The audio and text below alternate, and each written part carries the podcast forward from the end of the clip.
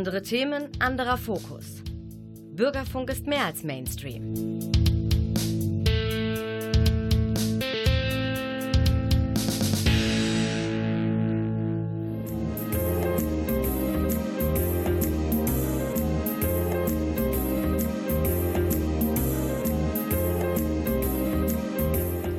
Der Lesewurm extra. Neues vom Buch- und Hörbuchmarkt. Präsentiert von Volker Stephan.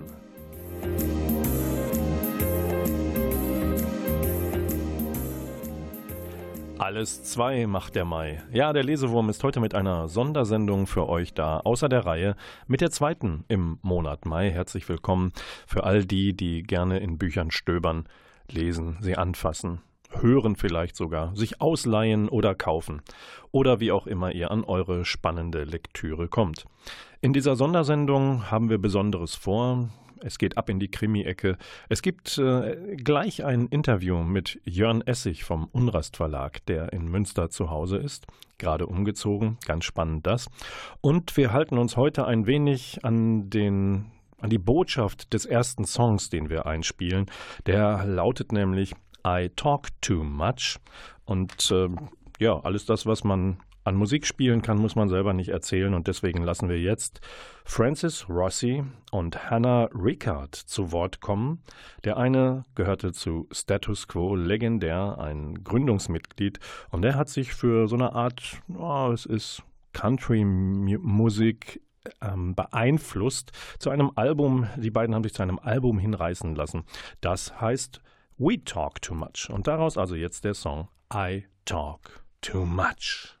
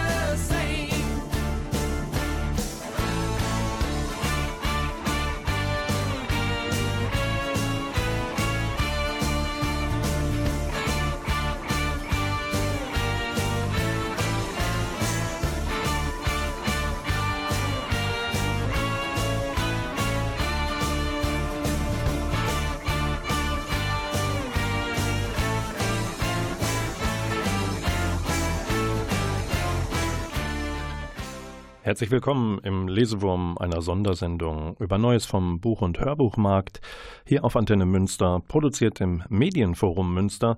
Und diese Produktion wäre nicht möglich ohne den Mann auf der anderen Seite der Scheibe. Schüttelt sich gerade selbst die Hände. Das ist gut. Das ist ein schönes Zeichen von Selbstbewusstsein. Klaus Blödo produziert hier heute mit mir. Für euch am Mikrofon Volker Stephan.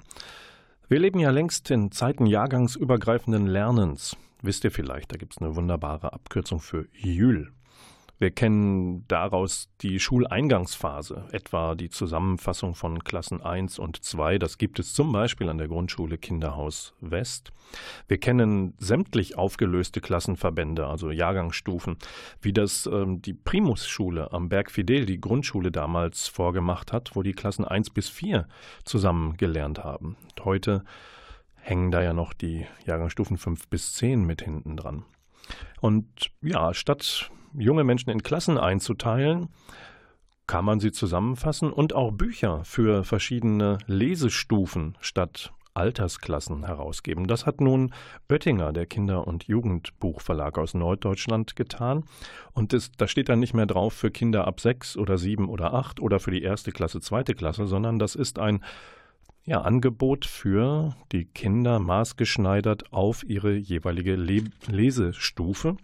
Und die haben ganz wunderbare Bücher rausgebracht, zum Beispiel für die Vorlesestarter. Das soll Lust aufs Lesen wecken für all die, die entweder in der Vorschule, also Kita oder Kindergarten sind und schon in die erste Klasse gehen.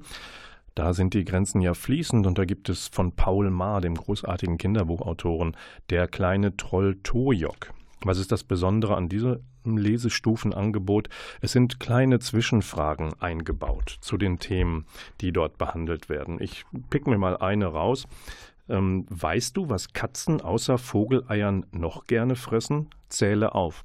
Solche Fragen sind mitten in eine Handlung eingebaut, dieser Troll namens Tojok, der hat wunderbar grüne Haare, die sehen eher aus wie Grasbüschel statt Haarbüschel.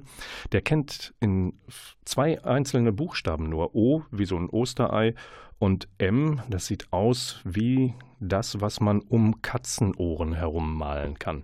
Und solche eingefügten Fragen helfen also den jungen Menschen beim Lesen lernen. Wer schon etwas älter ist, in einer zweiten Lesestufe, die kann sich ziehen über die Klasse 1 bis zur Klasse 3 sogar. Der kann, ich muss es jetzt sagen, Thomas Müller lesen. Thomas Müller spielt für einen Bundesliga-Fußballverein, den ich nicht so ganz mag, weil ich liebe den anderen, den schwarz-gelben. Das ist eine andere Geschichte. Er hat rausgebracht bei Oettinger Mein Weg in die Startelf. Und das ist schon etwas für die, die mehr lesen können. Hinten gibt es kleine Quizfragen sogar. Und hier wird gerade in dem zweiten Buch von Thomas Müller, dem eigentlichen Kicker, wird die Fortsetzung seines ersten Buchs erzählt. Er kommt als Junge zu seinem neuen Verein. Das ist die Jugendabteilung des FC Bayern München damals. Und äh, Thomas Müller muss sich kämpfen von der Ersatzbank in die Startelf. Das gelingt ihm auch. Ja, für die zweite Lesestufe große Schrift, kurze Textabschnitte, Bilder unterstützen Textverständnis. All das passiert in diesen Büchern des Oettinger Verlags. Gibt es natürlich auch Pippi Langstrumpf von Astrid Lindgren. Pippi findet einen Spunk. Das ist zum Beispiel genau wie Thomas Müllers Buch sehr, sehr schön bebildert und der Text fügt sich sehr schön ein. Dann haben wir noch von Stefanie Taschinski für die erste Lesestufe. Die ist gedacht für erste Klasse, zweite Klasse, also für die Kinder, die da schon ein gewisses Leseverständnis haben. Ähm, zeichnet sich aus durch große Fibelschrift, einfache Wörter, kurze Sätze und ein hoher Bildanteil ist auch dabei. Der hilft Leseanfängern. Und das ist die Geschichte von Beefy und Pops, die Mission Katzenpups. Ich hoffe, ihr könnt das riechen, was dieses Buch an Spaß bringt. Ähm, das war jetzt Kinderliteratur und für die Kinder in uns Männern und Frauen habe ich noch im Angebot und den Verweis auf die Hörbuchfassung von Walter Mörs Der Bücherdrache.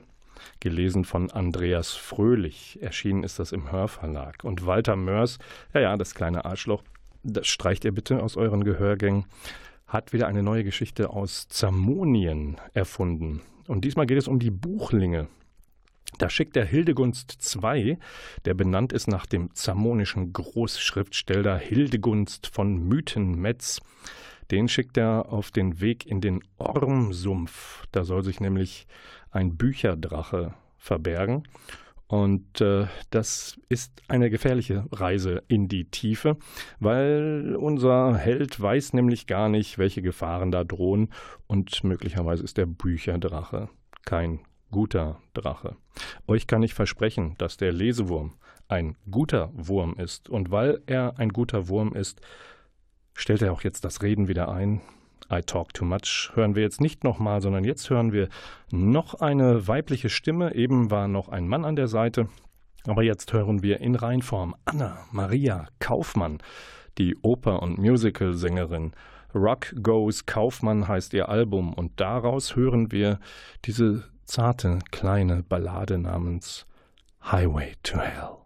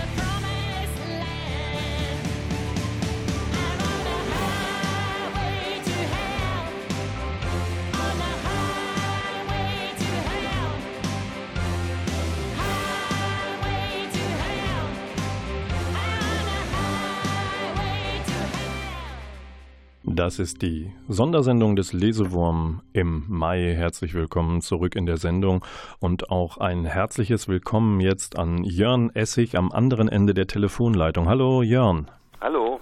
Wir denken kurz an den Mai 1989. Geboren wird der Unrast Verlag in Münster von Münsteranern. Jörn, da hast du wahrscheinlich noch Windeln getragen oder bist du etwas älter als der Verlag? Und auf welche gemeinsame Zeit dieser 30 Jahre schaust du beim Verlag zurück? Ja gut, wir haben äh, 88, 89 den Verlag gegründet und äh, da war ich dann schon dabei damals. Wir haben das als ausdrücklich politisches Projekt verstanden, äh, wollten mit Publikationen die Welt verändern. Das wollen wir übrigens heute auch noch. Und äh, wenn ich fragen darf, was hat denn geklappt vom Weltverändern? Was ist so das eine oder andere, auf das du gerne zurückblickst oder als Erfolg des Verlages werten würdest? Naja, Erfolg des Verlages. Ich meine, wir haben als sehr, sehr kleines Projekt angefangen mit einem mit einem Programm, das sehr stark auch auf Antifaschismus fokussiert war. Das waren die frühen 90er Jahre. Da äh, manche wissen noch mit den Stichwörtern Rostock-Lichtenhagen äh, was anzufangen. Da war eine sehr, sehr große äh, rechtsradikale Welle in Deutschland. Das klingt Und- ein bisschen wie 2017, 18, Ja, 19, oder? Es hat sich, es hat sich, äh, die Geschichte hat sich dämlicherweise wieder ein Stück weit wiederholt. Aber was ich eigentlich sagen wollte ist, weil du nach dem Erfolg und dem Weg des Verlags gefragt hast, wir haben von da ausgehend natürlich jetzt ein sehr großes und diverses Programm versuchen, möglichst in vielen Bereichen, gesellschaftlich wichtigen Bereichen einzugreifen mit unserer mit unseren Autoren und Autorinnen natürlich, die schreiben die Bücher, wir sind ja die Verleger. Was reicht bis feministische Debatten? Äh, natürlich ist weiterhin Antifaschismus, Antirassismus ein ganz wichtiger Programmpunkt, aber eben auch internationalistische äh, gesellschaftliche Bewegungen, die wir äh, begleiten, die wir zumindest nach, nach Deutschland transportieren. Und seit Kommen wir 2000, gleich noch seit, seit, pardon, seit 2018 gehören dazu auch in eurem Programm Werke von Abdullah Öcalan. Ja. Für die einen ist das, und die einen sind jetzt keine geringen, sondern das Bundesinnenministerium, für, für die ist er Kopf und Führer der als Terrororganisation eingestuften Kurdenpartei PKK. Was ist Öcalan für euch aus Verlagssicht? Also wir haben uns entschieden, äh, oder wir sind äh, auf die Werke von Öcalan über einen kleinen Umweg gekommen. Äh, man muss sehen, dass wir die, die, diese politische Revolution, die sie in Rojava in Nordsyrien seit äh, der Belagerung der Stadt Kobanis, das war äh, auch schon wieder fünf Jahre her, haben wir uns ein bisschen auf diese Bewegung so konzentriert, haben dazu Bücher gemacht und dann kommt man eigentlich nicht dran vorbei, dass äh, diese Revolution, diese basisdemokratische äh, Gesellschaftsmodell, das dort in Nordsyrien aufgebaut wird, dass dies inspiriert ist von den Gedanken Abdullah Öcalans, der die im Gefängnis niedergeschrieben hat auf zigtausend Seiten. Darüber ist dann die Beschäftigung auch mit diesem politischen Denker hat, die, hat diese Beschäftigung mit dem politischen Denker stattgefunden. Gleichzeitig haben wir ähm, Kontakt zu Leuten, die in der Kurdistan-Solidarität sind, eben auf diesem Weg bekommen, die auch dann an der Herausgabe und der Übersetzung dieser Bücher eben beteiligt sind oder die das, die das maßgeblich machen. Für uns ist es jetzt nach der Beschäftigung mit seinen Schriften oder einem Teil seiner Schriften, ja, es, im Prinzip ist er ein, ein pragmatisch denkender, antikapitalistischer politischer Philosoph um das mal so ein bisschen hochtrabend auszudrücken. Das wirkt ein bisschen übertrieben, weil er als Praktiker ja hauptsächlich bekannt ist, als Gründer der, der kurdischen Arbeiterpartei, PKK, die, das ist richtig, als Terrororganisation eingestuft ist in Deutschland. Das Europäische Gerichtshof hat dieses ja jetzt erst vor kurzem negiert, hat also die äh, Listung der PKK als europäische, also als Terrororganisation auf der europäischen Terrorliste für unrechtmäßig erklärt. Das ist ein großer juristischer Erfolg gewesen. Aber in Deutschland ist das noch so, das stimmt. Und es gibt äh, in Deutschland natürlich einen Verlag, den Mesopotamien Verlag, bei dem Öcalan verlegt worden ist, bis der Verlag verboten worden ist. Hat das auch etwas damit zu tun, dass ihr vielleicht auf eine Art in die Bresche gesprungen seid, um Öcalan weiter eine Stimme im deutschen Verlagswesen zu geben? Also das Verbot nicht. Das kam später, wenn man in die Impressumsseiten der beiden letzten äh, Werke, also die beiden ersten Bände des Manifests der demokratischen Zivilisation reinschaut, steht da noch drin, in Zusammenarbeit mit dem Mesopotamien Verlag entstanden. Also wir hatten eigentlich eine Kooperation angestrebt mit Mesopotamien, die wir auch also kurz gemacht haben, also geführt haben. Der Punkt war der, dass der Mesopotamien Verlag von der Reichweite ein bisschen zu kurz war. Der hat hauptsächlich die kurdisch-türkische Community in Deutschland erreicht und es war einfach das Bestreben, ein Stück weit mit einem Verlag wie unserem in ein, ein, ein äh, genuin deutsches Publikum ein bisschen mehr reinzukommen mit seinen Schriften. Und, und die, zu den Schriften gehört Gilgameschs Erben in zwei Teilen und eben, wie du ansprachst, das Manifest der demokratischen Zivilisation in bisher zwei von, ich glaube, fünf Bänden insgesamt. Du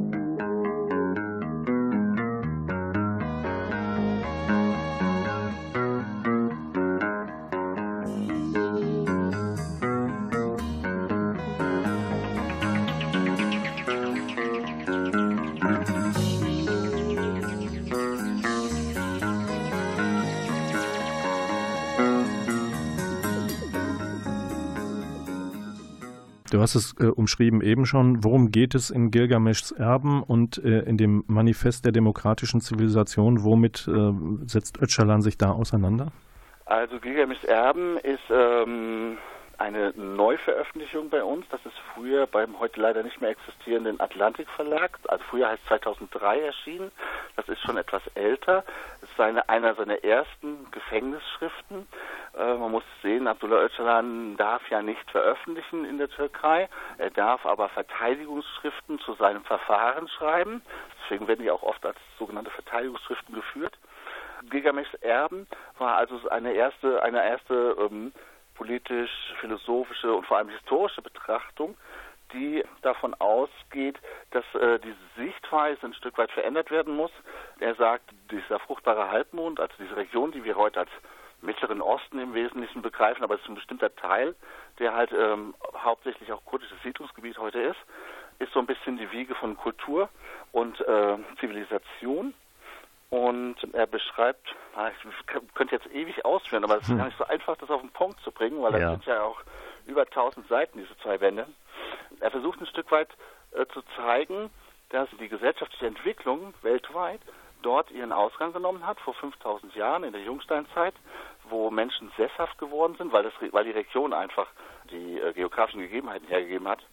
dass der Untertitel sagt es ja vom sumerischen Priesterstaat zur demokratischen Zivilisation beschreibt ein bisschen, wie dort sämtliche Grundlagen für heutige gesellschaftliche Entwicklung gelegt wurden, wie ähm, sich das Patriarchat durchgesetzt hat und wie sich Staatlichkeit entwickelt haben, vor allem über dieses Priestertum im sumerischen Staat, das Priestertum dieser Zikkurats, dieser sumerischen Tempelorganisierung und äh, zieht dann einfach so eine Linie durch die Geschichte äh, hin zu aktueller Kapitalismuskritik. Okay, wenn man, wenn man, noch, was ja gerne. unwichtig ist, ist, er beschreibt halt diese Entwicklung als eine, ich sag mal, repressive Entwicklung, also als eine, die in Staatlichkeit, die in Patriarchat, die in Gewalt führt, die in Kapitalismus endet. Aber er schreibt auch gleichzeitig, was er die Entwicklung der kapitalistischen Moderne nennt. Das wird dann später auch nochmal in den anderen Werken ein äh, bisschen besser ausgeführt, also weiterentwickelt. Er sagt aber auch gleichzeitig, gab es jederzeit immer Widerstand. Widerstand von Frauen, Widerstand von bestimmten Ethnien, Widerstand von bestimmten Religionsgruppen. Äh, und diese Widerstände sind quasi parallel dieser Entwicklung der demokratischen Zivilisation, die er ja als Endvision sozusagen formuliert, dass Menschen friedlich, demokratisch, geschlechterbefreit miteinander zusammenleben könnten. Und er sagt, diesen Strang, der ist immer parallel dazu. Und es ist immer eine Frage, was sich durchsetzt, ob sich die kapitalistische Moderne oder demokratische Moderne durchsetzt. Mhm. Jetzt hast du das äh, Stichwort Widerstände genannt und äh, Repression. Der Mesopotamien Verlag hat natürlich äh, Gegendruck bekommen. Wie kann man das aus eurer Sicht betrachten? Habt ihr angesichts des Mesopotamien Verbots auch Bedenken gehabt, Werke von Öcalan zu veröffentlichen? Dazu muss man wissen, dass der Mesopotamien Verlag ja quasi dem vorgeworfen worden ist, er finanziere zu einem wesentlichen Teil ähm, seiner Arbeit äh, die PKK, also eine Terrororganisation. Und deswegen meinte der deutsche Staat einschreiten zu müssen. Lässt euch sowas kalt? Was sind eure Befürchtungen, dass ihr ähm, Öcalan veröffentlicht oder habt ihr keine? Ich fange auch einen Schritt vorher an. Ich muss dich ein Stück korrigieren. Äh, die letztliche Einschätzung, weil es war offen, offensichtlicher Bullshit, das war mal die Einschätzung des Bundesinnenministeriums bzw. Äh, des Verfassungsschutzes, dass äh, der Mesopotamien Verlag die PKK finanziere. Wer Verlage in dieser kleinen Dimension betreibt, weiß, dass das nur Bullshit sein kann, weil mit Büchern kann man nicht reich werden und schon mal gar nicht irgendwelche größeren Terrororganisationen finanzieren.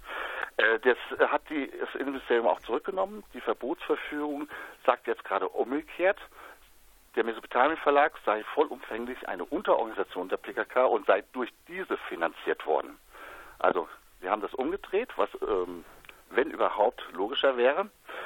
Wir als Verlage, und jetzt nehme ich extra den Plural, haben uns auf der Leipziger Buchmesse äh, mit einer Gegenerklärung dazu gewendet, weil dieses Verbot eigentlich ein Unding ist. Man muss sich mal überlegen, da wird ein Verlag, der Kinderbücher macht, der Wörterbücher macht, der kurdisch Lehrbücher macht, in verschiedenen Sprachen, in Türkisch, in Kurdisch, in Deutsch, auch natürlich die politischen Sachen macht, der auch Biografien aus der Guerilla zum Beispiel veröffentlicht, klar. Aber das ist ein vielfältiges Programm. Kein einziges dieser Bücher ist jemals inkriminiert worden, juristisch angegangen worden. Kein einziges dieser Bücher enthält verbotenen Inhalt. Dann wird hingegangen und gesagt, ja, die PKK ist ja klar verboten seit som fallskjerm. Und dieser Verlag ist vollumfänglich eine Unterorganisation. Ihr habt natürlich auch äh, sehr prominente, ihr habt prominente Menschen und Verbände an eurer Seite, der Börsenverein des deutschen Buchhandels, auch Pennzentrum Deutschland haben sich ja explizit gegen das Verbot des äh, Mesopotamien Verlags gewendet. Ihr fühlt euch da, also weil du eben Verlage sagtest und Leipziger Buchmesse, ihr fühlt euch da an, an einer starken Seite in, mit eurem Protest und mit eurer Politik, Öcalans Schriften auf diese Art und Weise weiter zu veröffentlichen. Das eine hat mit dem anderen eigentlich erstmal nichts zu tun. Also Öcalans Schriften sind uns wichtig wegen dessen, was drin steht und nicht, weil der Verlag, der sie ursprünglich auf Deutsch veröffentlicht hat, verboten worden ist. Und dass dieser Verlag verboten ist, ist die eine Geschichte. Und äh, ich, du hast gerade hier den Börsenverein angesprochen, also der Christoph Links, der Sprecher der IG, IG Meinungsfreiheit im Börsenverein, der sagt ganz eindeutig, ein gravierender Eingriff in die Meinungs- und Publikationsfreiheit, so einen Verlag zu verbieten. Und das Pennzentrum, da braucht es nicht alles zitieren. Und vor allem dieses ähm, Konstrukt zu sagen, das ist ein vereinsrechtliches Verbot und damit werden sämtliche Bücher zensiert, ohne dass man die Bücher zensieren muss oder zensieren kann. Verstehst du? Ja klar, das ist, ein, das ist eine globale, also eine mit dem Rasenmäher eine Aktion gegen einen Verlag.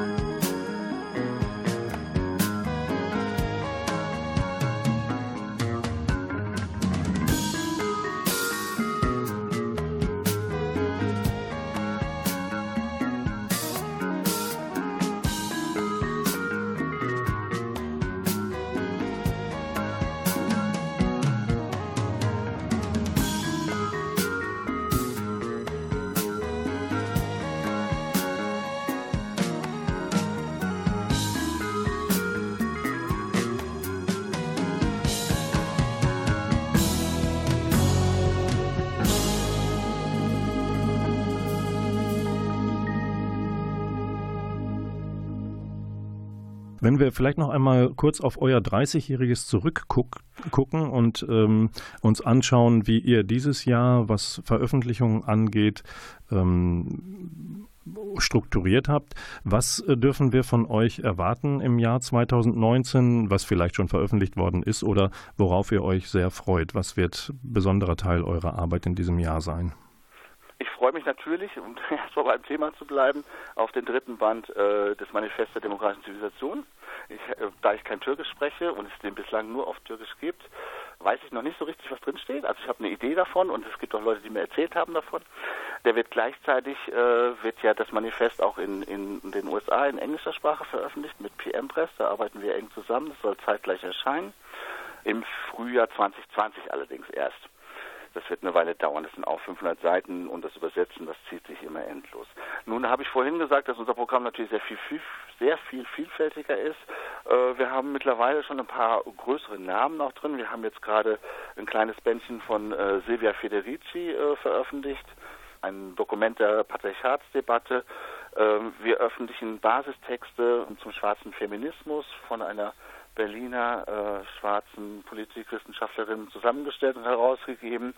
Wir haben jetzt im Frühjahr uns auch sehr viel mit der deutschen Novemberrevolution beschäftigt, haben da äh, mehrere Sachen gemacht, also genauer gesagt vier Bücher, weil es das 100-jährige war von 1919, äh, 1918, 19.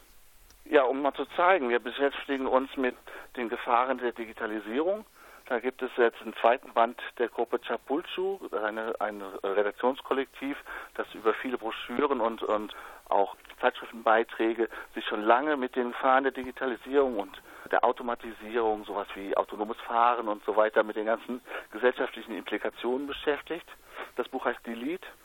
Ja, ich könnte jetzt lang weitermachen. Unser Programm ist ziemlich groß geworden. Genau, unsere Sendezeit ist leider endlich. Ich hoffe, ihr werdet in den nächsten 30 Jahren noch genauso viel Engagement und Enthusiasmus bei euren Themen haben, wie ihr das in der, auch in der jüngsten Vergangenheit gezeigt habt. Ich habe gesprochen mit äh, Blacktor, Verleger, nennt ihn wie ihr wollt, Jörn Essig vom Münsteraner Unrast Verlag. Ihr seid umgezogen nach Hiltrup inzwischen, ist richtig? In Hiltrup in der Fuggerstraße, genau. Dann wünsche ich einen schönen Gruß nach Hiltrup und vielen Dank für eure Arbeit. Bis zum nächsten Mal, Jörn. Danke, dass du Gast in der Sendung warst. Ja, ich bedanke mich auch, auch vor allem bei den Zuhörern und Zuhörerinnen und wünsche noch einen schönen Tag. Gerne. Und wir machen weiter wieder mit einer Frauenstimme. Die Musik heute stammt ausschließlich von Frauen. Jetzt kommt allerdings I Am the Morning. Da kommt die Sängerin Mariana Semkina auch nicht ohne einen Mann an ihrer Seite aus. Es ist nämlich ein Duo, das mit anderen Gastmusikern Alben veröffentlicht aus St. Petersburg, Russland. Vom Debütalbum selbstbetitelt I'm the Morning aus dem Jahr 2012 stammt jetzt der Song Scotland.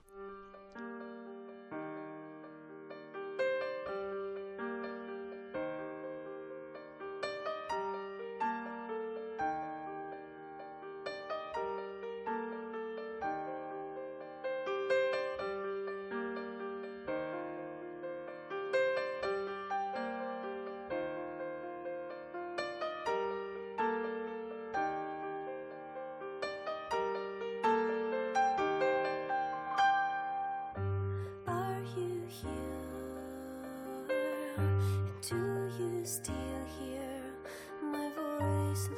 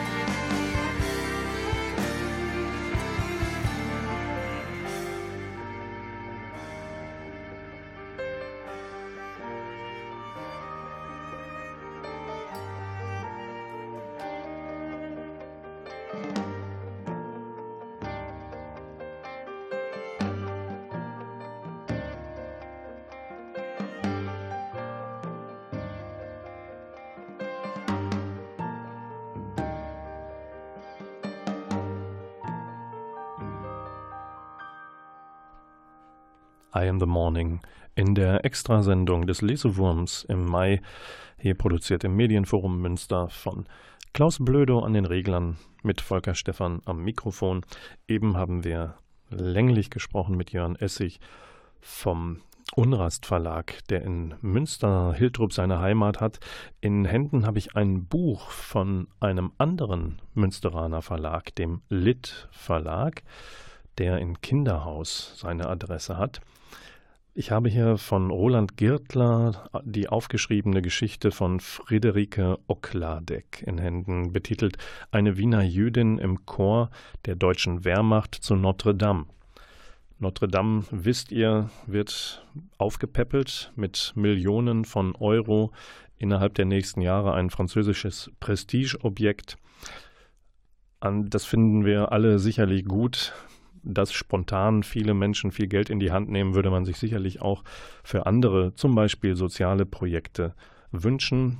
Wenn ihr Geld übrig habt, überlegt gut, wohin ihr es steckt und wer vielleicht mehr nötig hat. Aber Notre Dame ähm, ist, ein, ist das Stichwort bei dieser Veröffentlichung, die die Lebensgeschichte einer von den Nazis verfolgten Jüdin beschreibt, die Gott sei Dank überlebt hat, allerdings von Wien fliehen musste über Holland und Paris, Spanien, schließlich nach Palästina, bis sie später in ihre Heimat Wien zurückkehrte. Zu diesem Buch muss man sagen, dass möglicherweise im Titel bereits Unschärfen, vielleicht auch Erfundenes steckt. Denn ob Friederike Okladek, so wie sie das äh, Professor Girtler beschrieben hat, tatsächlich in dem Chor von Notre Dame, der von Deutschen, von der deutschen Wehrmacht geführt, geleitet wurde während der Kriegs- und Besetzungszeit, tatsächlich dort gesungen hat, lässt sich nicht mit Sicherheit bestätigen. Denn äh, das Buch selbst gibt zu wenig Hinweise, zu wenige Details in den Schilderungen von Friederike Okladek, als dass man nicht davon ausgehen könnte, dass sie sich das vielleicht zu ihrer bemitleidenswerten Geschichte der Verfolgung nicht hat hinzugedacht.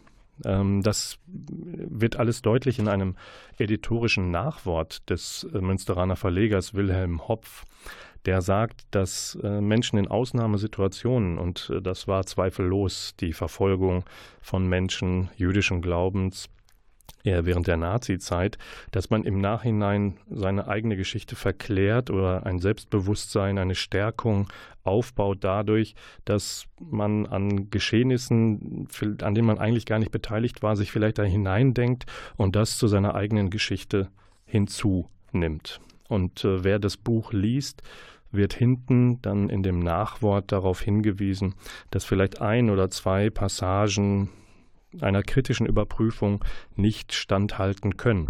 Gleichwohl ist es ein wichtiger Zeitzeugenbericht, der lesenswert ist und eben in Teilen einer Überprüfung nicht standhält.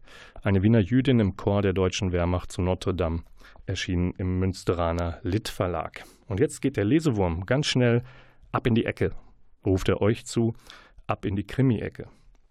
Und da hätte ich äh, True Crime für euch im Angebot. True Crime heißt ja, es geht um Geschehnisse, die es in der Wirklichkeit gegeben hat, um äh, schreckliche Taten, um Morde und wie das Fiktionsautoren tatsächlich umwandeln. Andreas Gößling ist so einer, der hat mit Michael Zuckus, dem Rechtsmediziner aus Berlin, mal so eine Reihe Zerschunden geschrieben als Co-Autor. Und jetzt ist er nach Wolfswut mit seinem zweiten eigenen True Crime Thriller unterwegs. Der nennt sich Drosselbrut und ist gerade bei Knauer erschienen. Und der wahre Hintergrund für diesen Fall ist der Fall Dutroux. Das kennen wir leider aus Belgien. Ein Marc Dutroux äh, sitzt lebenslang in Haft, weil er junge Menschen sexuell missbraucht hat und ermordet hat in den 90er Jahren. Er ist überführt worden, er hat mit seiner Ehefrau zusammen die Taten begangen. Die Ehefrau ist inzwischen wieder auf freiem Fuß. Und äh, hier geht es in Drosselbrut auch um Teenager, die verschwinden. Die werden zunächst einmal in einsame Wälder gelockt, und zwar von einer sozialen, von einer Plattform im Internet, die sagt, ihr müsst euch befreien aus euren Zwängen, was eigentlich heißt, verlasst eure Familien und geht ja einem Mörder in die Falle. Und äh, hier ermitteln wieder zwei ähm, Berliner Kriminalkommissare, die auch schon in Wolfswut aufgetaucht sind. Sie heißt Kira Hallstein und ihr Partner Lohmeier suchen die jungen Teenager, die in den Wäldern verschwunden sind, finden sie aber nicht rechtzeitig, denn zuerst taucht eine Leiche auf. Und das nächste, was einen ja leider einen wahren Hintergrund hat, das spielen wir jetzt ein. Das kommt vom Band und zwar ist es ein Hörspiel nach dem Buch von Heinz Strunk, Der goldene Handschuh. Und hier geht es äh, um Fritz Honka. Und wer in den 70er Jahren schon gelebt hat, der weiß, dass der ein Frauenmörder war. In Deutschland, in Hamburg. Zum goldenen Handschuh heißt die Kneipe, in der er regelmäßig abstürzte. Und da hat er sich seine Opfer gesucht. Und wir hören aus dem bei der Audioverlag erschienenen Hörspiel, auf einer CD erschienen, jetzt einen kleinen Ausschnitt. –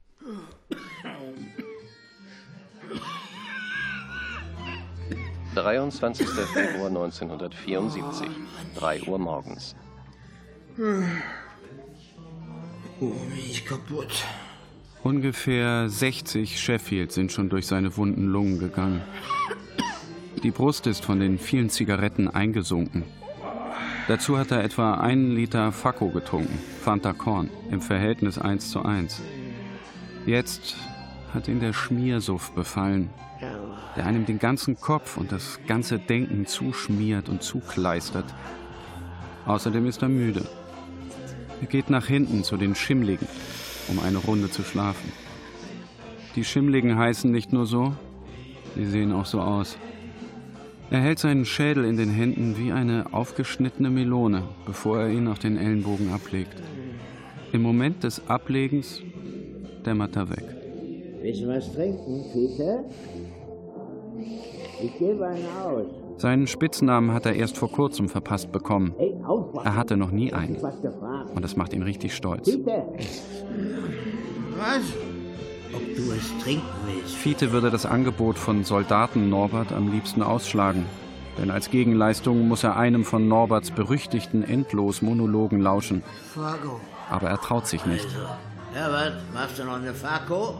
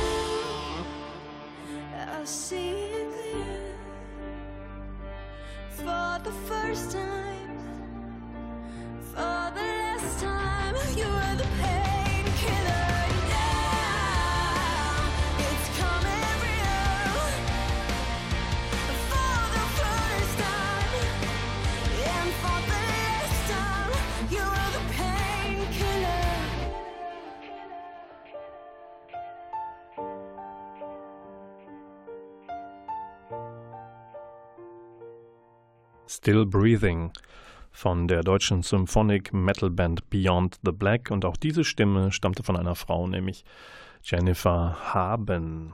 Der Lesewurm mit seiner Extrasendung verabschiedet sich allmählich von euch und zwar mit drei Krimi-Tipps. Habt ihr Lust auf tödliche Liebesspiele? Dann würde ich bei der Britin Araminta Hall zugreifen. Die hat den Thriller The Couple geschrieben mit dem Untertitel Ihre Liebe ist vorbei. Ihr Spiel hat erst begonnen. Und tatsächlich handelt es sich dabei um eine Mann und, ein Mann und eine Frau, die sich verfallen sind gegenseitig und trotzdem nicht zueinander kommen, denn sie entscheidet sich abrupt für jemand anders, den sie heiratet. Damit kommt Mike nicht klar und er lässt den Kontakt nicht abreißen und das Liebesspiel der beiden geht weiter. Allerdings hat es Opfer. Spannend. The Couple. Ebenso spannend, aber ein bisschen blutiger geht es zu in Lincoln Childs neuem Der Luna-Effekt. Thriller erschienen bei Wunderlich. Und zwar geht es hier tief in den Wald, und zwar in den Adirondack Nationalpark-Wäldern. Dort sterben Wanderer auf mysteriöse Weise und Verdächtige sind klar. Es gibt so eine schrullige, merkwürdige Familie, Blackeney, die dort lebt. Um die ranken sich Gerüchte und nichts einfacher als das, nehmen wir doch die als Tatverdächtige. Ob das alles stimmt, lest ihr bei Der Luna-Effekt von Lincoln Childs. Und dann gucken wir noch ein wenig in die Zukunft, nämlich in die nahe Zukunft Earth, die Verschwörung. Bei Pieper erschienener Thriller von Hans-Jörg Thurn. Ganz interessante Geschichte. Eine Berliner Studentin in einer Mordserie. Es, es tauchen ständig Fotos auf, die sie an der Seite eines Manns zeigen und sie hat ein Baby auf dem Arm. Das Problem ist nur, sie ist weder schwanger gewesen, Brit, noch kennt sie diesen Mann. Scheint eine Verschwörung zu sein, die in die nähere Zukunft weist und keiner weiß, woher es kommt. Spannende Auflösung. Auch hier bei Earth die Verschwörung.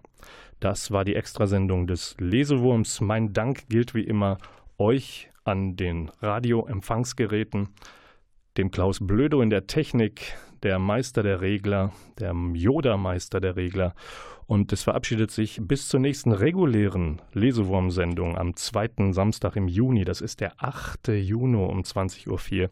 Volker Stephan am Mikrofon. Danke fürs Zuhören. Und jetzt kommen nochmal Rossi und Rickard für euch.